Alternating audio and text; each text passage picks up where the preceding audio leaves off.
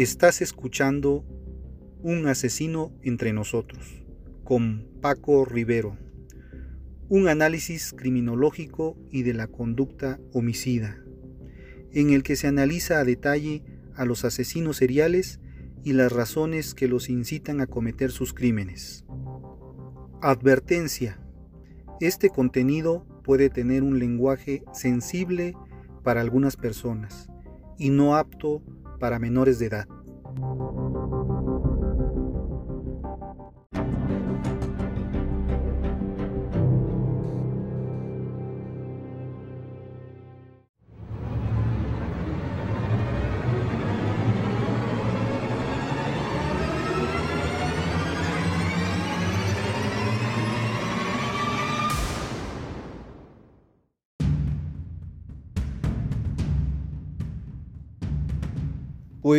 Damos inicio con el perfil psicológico del Joker.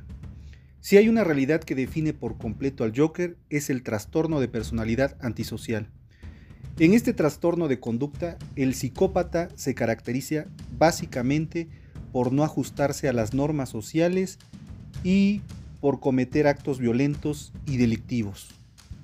Además, dentro de la tipología del psicópata es un psicópata criminal y sádico en la forma de perpetrar sus crímenes, hace sufrir a los demás, los humilla e intenta el dominio por completo de sus vidas.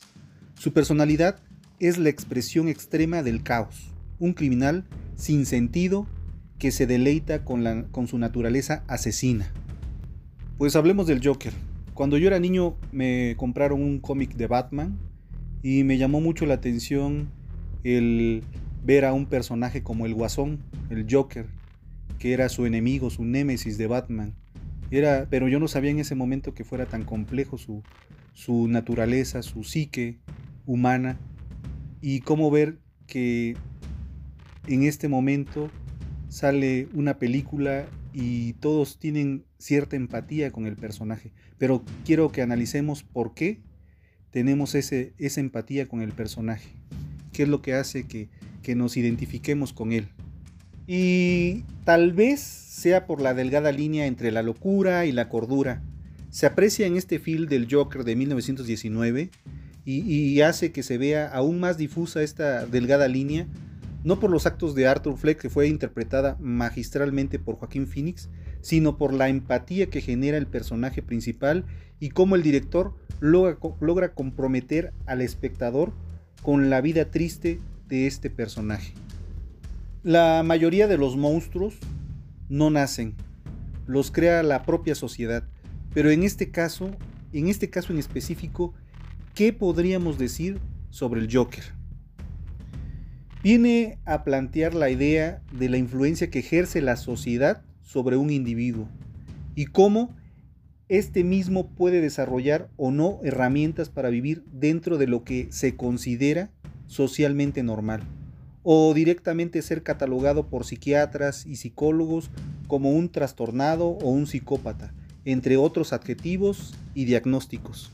Por lo cual surgirían las siguientes preguntas. ¿Quién construye a un monstruo? ¿Sus padres? ¿Su entorno? ¿O tal vez sea uno mismo?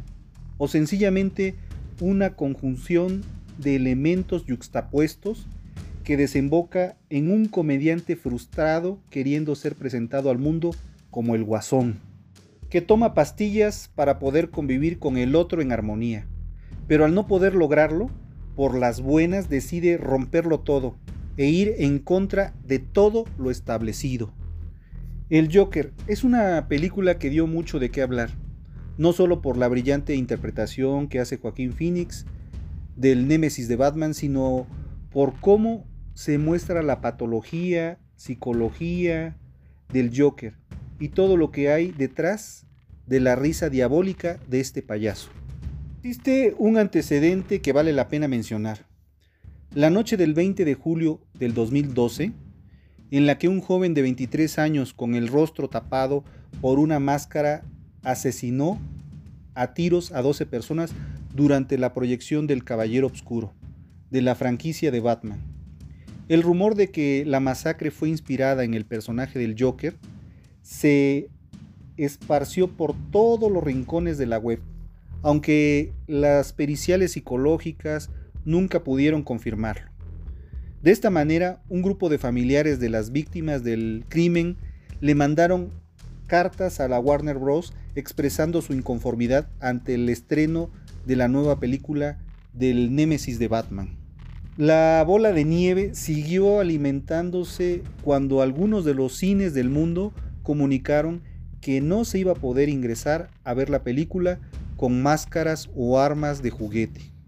El personaje y la película levantaron polémica en torno a la representación de la salud mental a lo largo de la trama y se plantearon varias preguntas.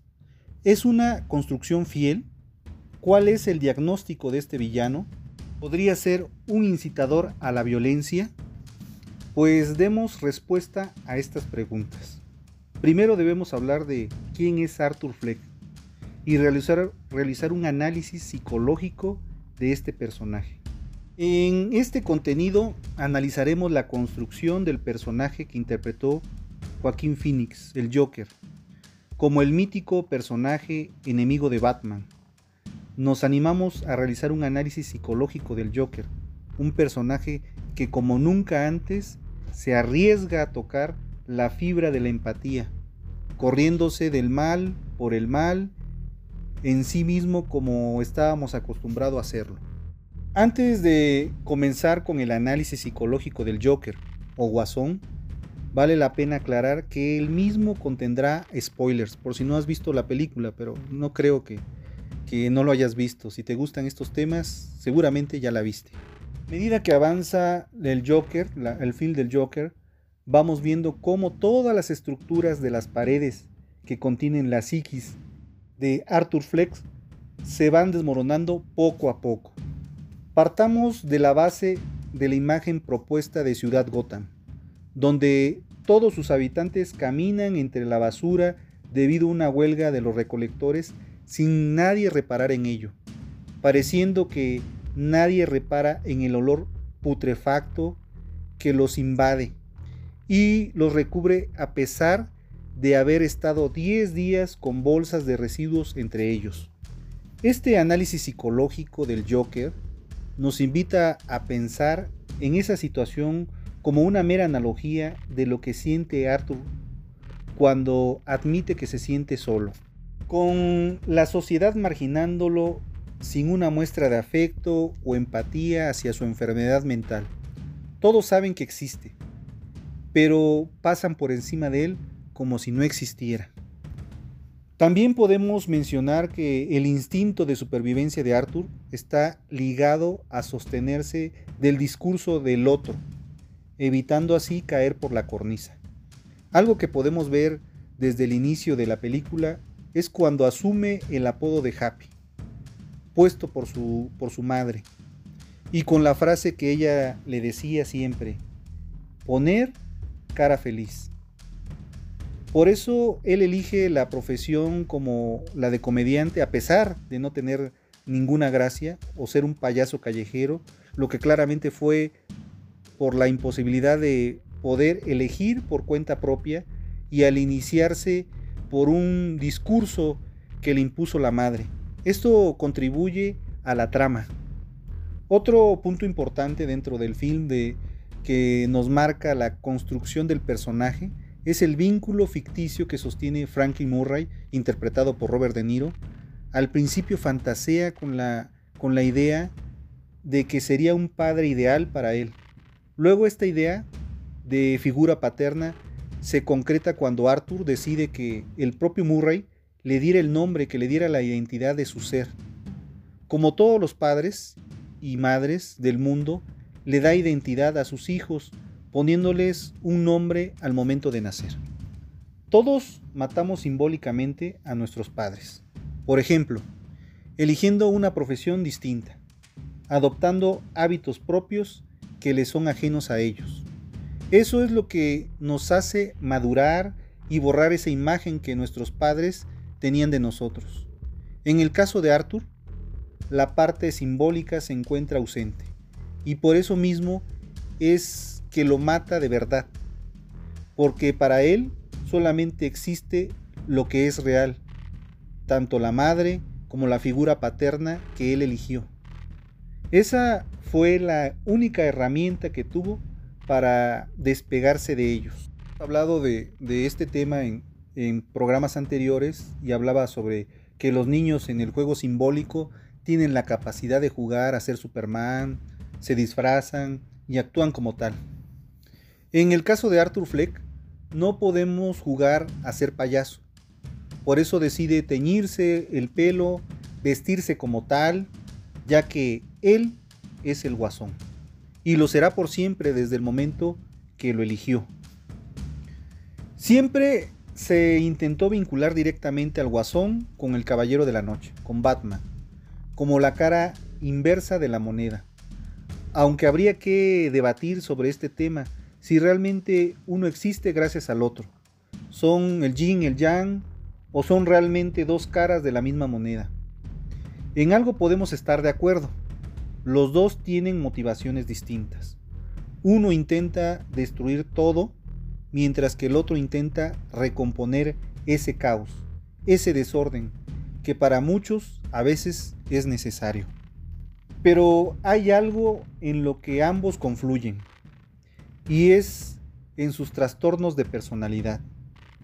Aunque por diferentes motivos, estos son comportamientos o actos que se encuentran lejos de lo esperado o lo establecido por una cultura o una sociedad.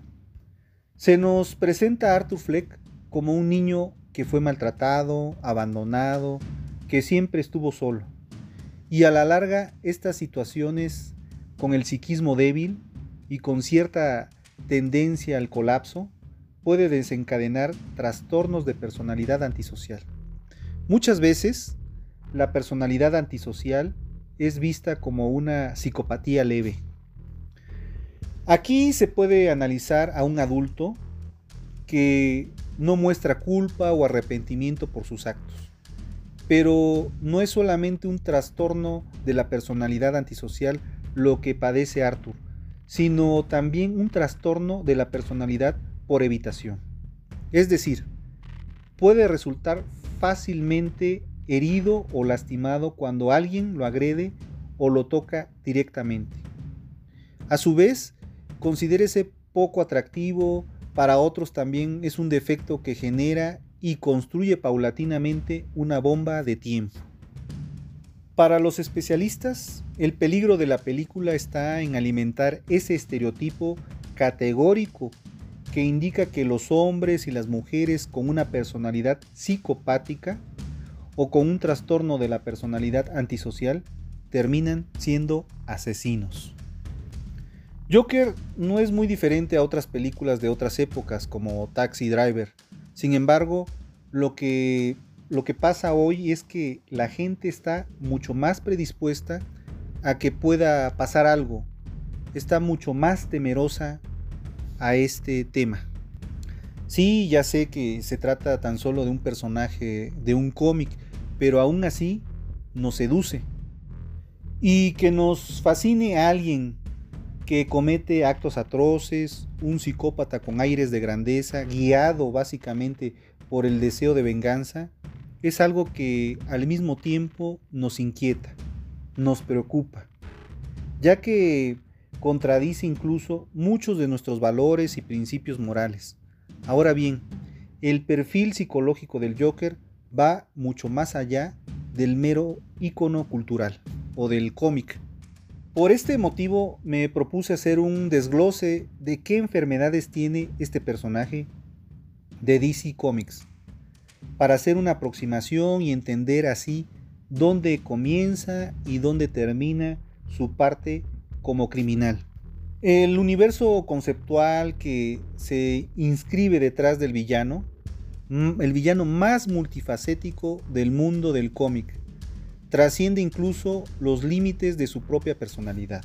Se, aprecia en la película que el villano ha estado hospitalizado y medicado, pero la pregunta es, ¿por qué ha sido así?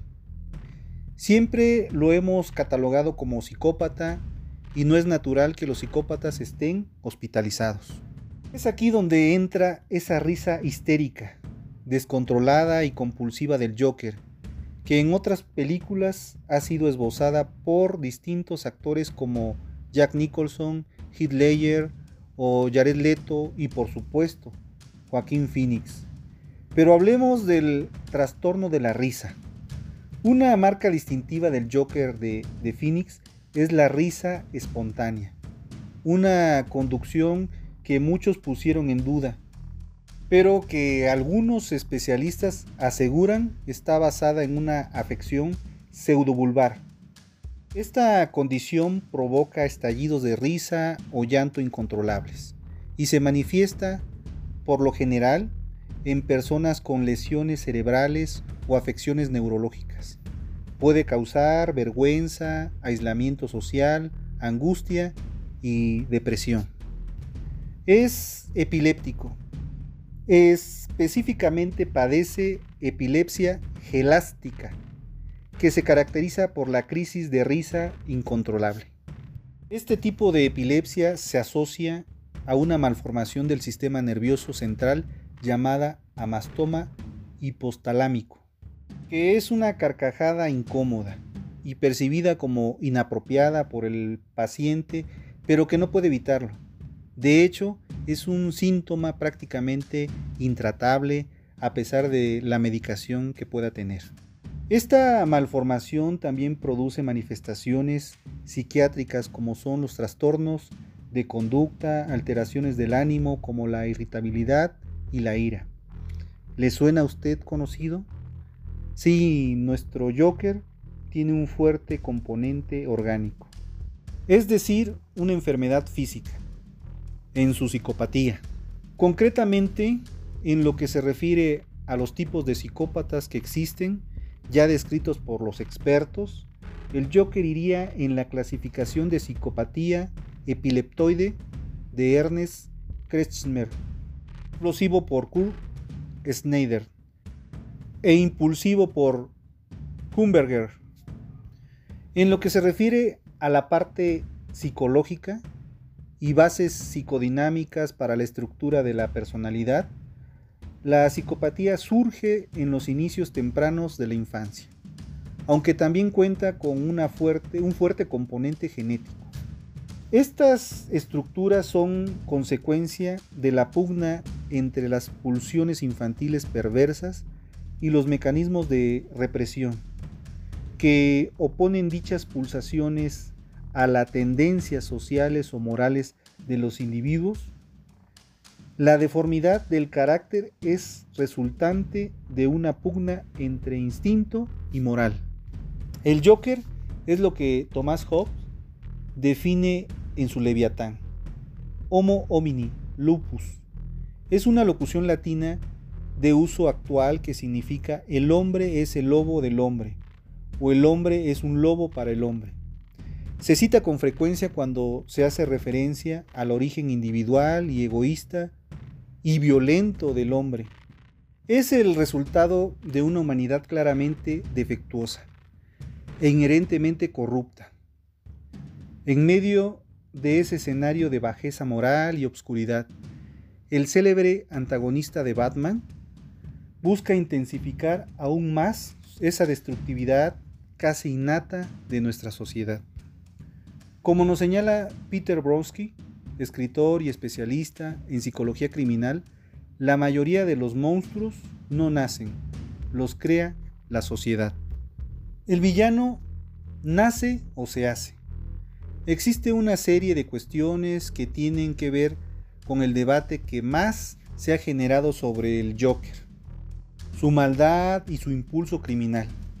Es decir, sobre esa empatía que se puede llegar a evocar por él, pese a ver su alto frenesí asesino. Si bien el Joker es un marginado social y su psique temprana sufrió un trauma que lo convirtió en un psicópata, también padece enfermedad, una enfermedad física que lo predispone al crimen, aunque esto no lo justifica, por supuesto. ¿Se han preguntado ustedes por qué empatizamos de un modo tan intenso con el Joker? Posiblemente nunca habíamos visto a un villano tan humano, y a su vez tan vulnerable. Es imposible no meterse en sus zapatos de payaso al ver su enfermedad y la carencia de una sociedad incapaz de asistir y de dar respuesta efectiva a quien lo necesita. En el mundo de Gotham puede extrapolarse perfectamente a nuestra sociedad actual. Ahora bien, algo que por contra no debemos relacionar es el vínculo entre las enfermedades mentales y la violencia. El perfil psicológico del Joker es complejo, pero ningún trastorno justifica los actos poco éticos que vemos en la película. Es más, la gran parte de hombres y mujeres con una personalidad psicopática o un trastorno de la personalidad antisocial no son homicidas.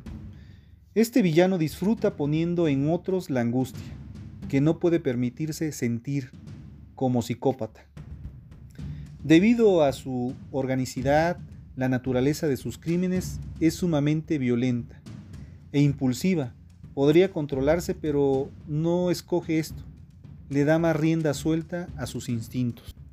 Este personaje no oculta sus crímenes e inconscientemente busca ser castigado. Su narcisismo y búsqueda de la reivindicación lo termina por encarcelar. Ahora entremos verdaderamente al perfil del asesino y su castigo. Entonces, ¿por qué mata?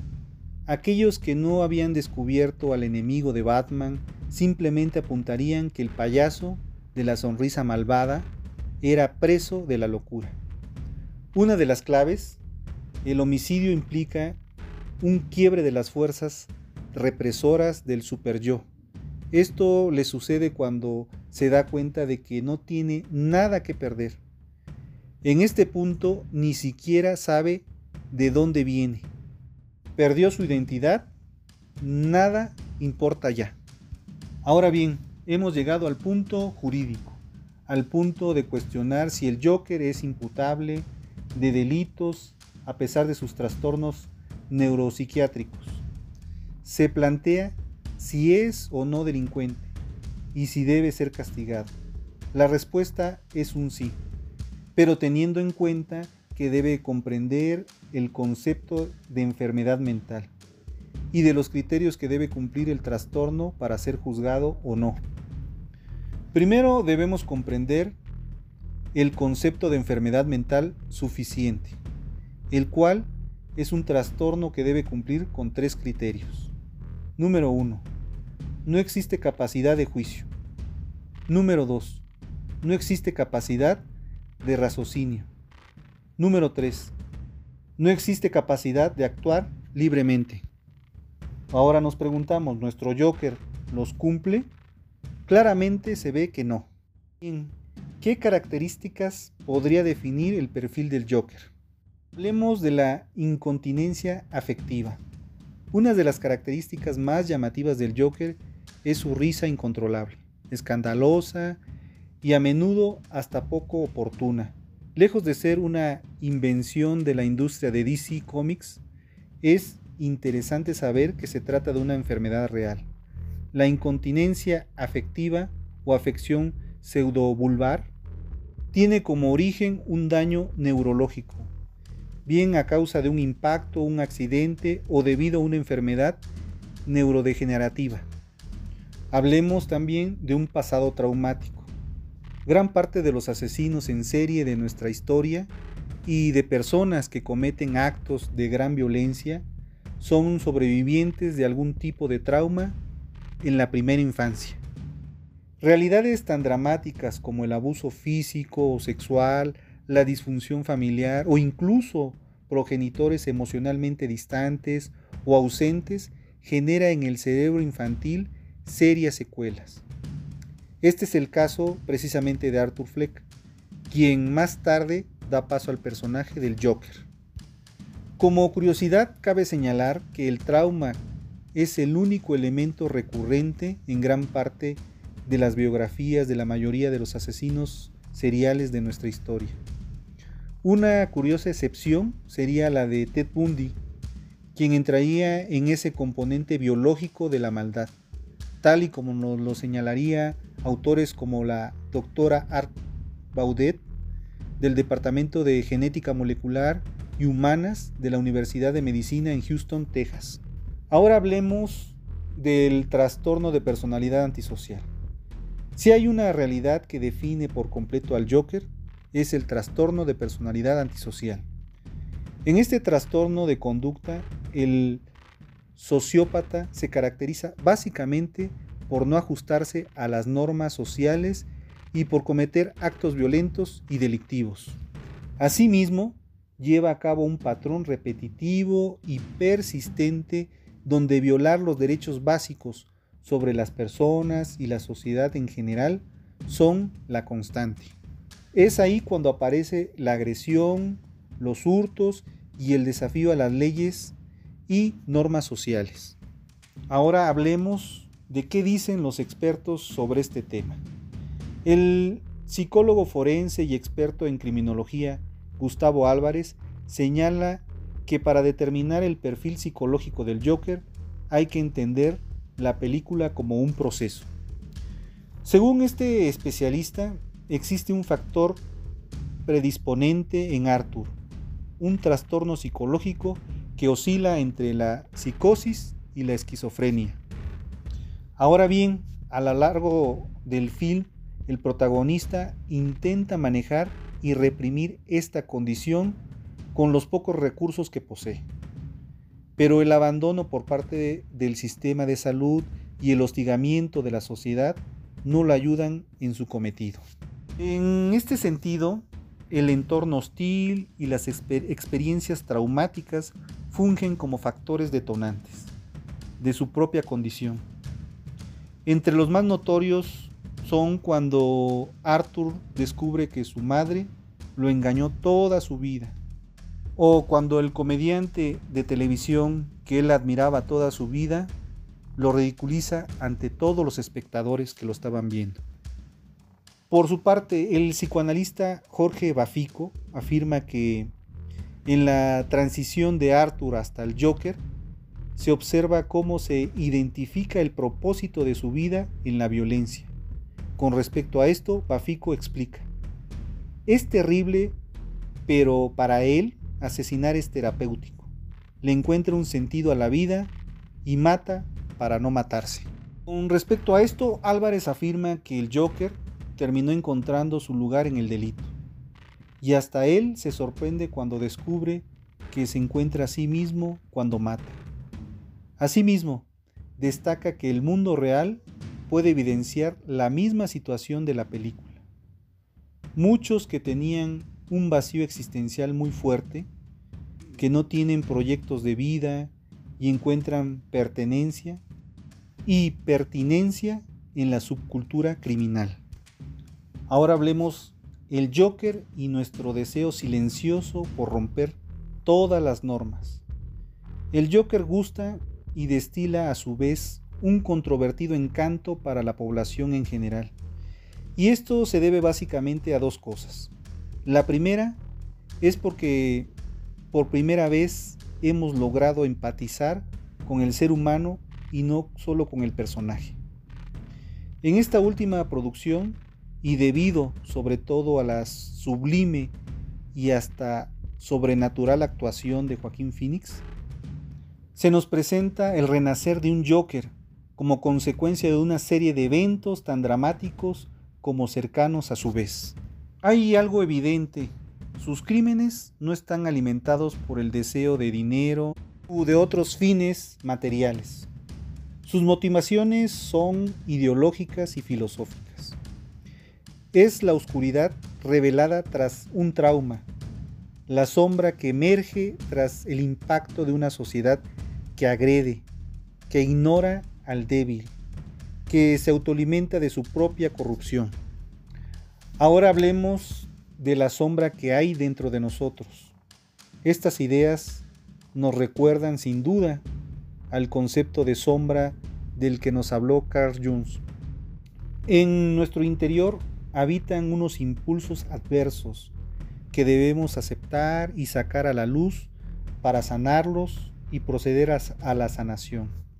El perfil psicológico del Joker nos muestra que el personaje no solo deja escapar su sombra, sino que lejos de sanarla, sale a bailar con ella y la deja libre. En cierto punto, habría que analizar si el guasón, el Joker, es víctima de la sociedad en la que le tocó nacer, o no tuvo las herramientas suficientes como para poder superar todo lo que le tocó vivir.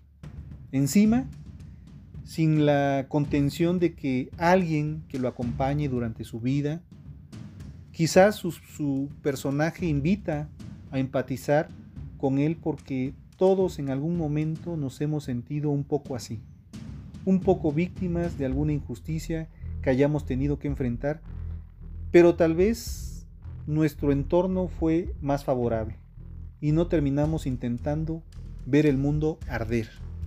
El Joker nos representa quizás esa parte de nosotros que ansía romper las reglas y reaccionar. De ese modo, si el Joker de Jack Nicholson nos atrapó como un gángster, el de Heath a un agente del caos, el de Jared Leto a un psicópata, el de Joaquín Phoenix, vemos ante todo una clara señal de advertencia y una invitación directa a reflexionar como sociedad. Todos necesitamos sostenernos de cómo la sociedad nos ve y qué lugar ocupamos dentro de esa red entre lo individual y lo colectivo. Entonces, ¿por qué los locos pueden o quedan excluidos? ¿Por qué continuamente tendríamos que prescindir de ese lugar de la sociedad? Hay que hacer una reflexión. Ante la negligencia social y el desamparo institucional, el Joker podría ser cualquiera de nosotros. Bueno, hasta aquí nuestro programa del día de hoy. Ahora vamos con la frase del día. La raíz del sufrimiento es el apego. Buda. Les doy las gracias por escucharme, por el apoyo que he recibido en este podcast. Realmente este apoyo ha servido bastante para seguir creciendo y para seguir creando nuevo contenido para ustedes. Espero sus comentarios. No me despido, solo les digo hasta el próximo episodio. Infinitas gracias y gracias por estar. Mi nombre es Paco Rivero. Este fue Un asesino entre nosotros y nos escuchamos la próxima semana. Hasta entonces.